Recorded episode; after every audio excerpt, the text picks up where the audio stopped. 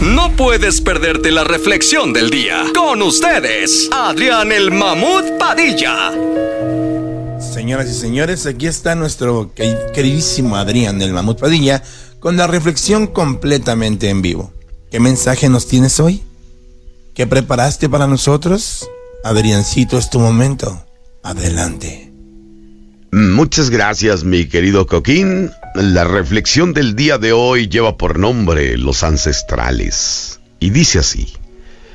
¿Sabías que para nacer necesitamos dos padres, cuatro abuelos, ocho bisabuelos, dieciséis tatarabuelos, treinta y dos trastatarabuelos, sesenta y cuatro pentabuelos, 128 exabuelos, 256 heptabuelos, 512 octabuelos, 1024 eneabuelos, 2048 decabuelos.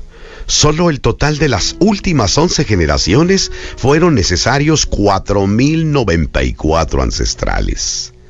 Todo esto en aproximadamente 300 años, antes de que nacieras tú o de que naciera yo. Detente un momento y piensa, ¿de dónde salieron? ¿Cuántas batallas han librado?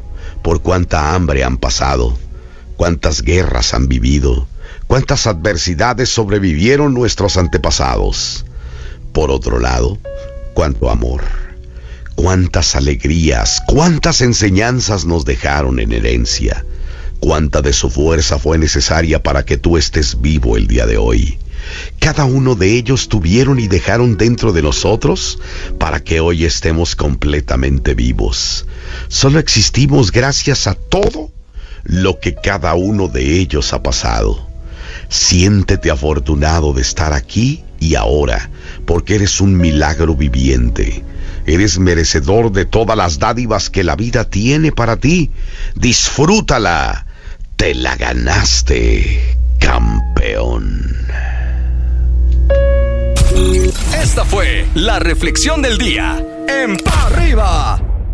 Este contenido on demand es un podcast producido por Radiopolis Podcast, Derechos Reservados, México 2024.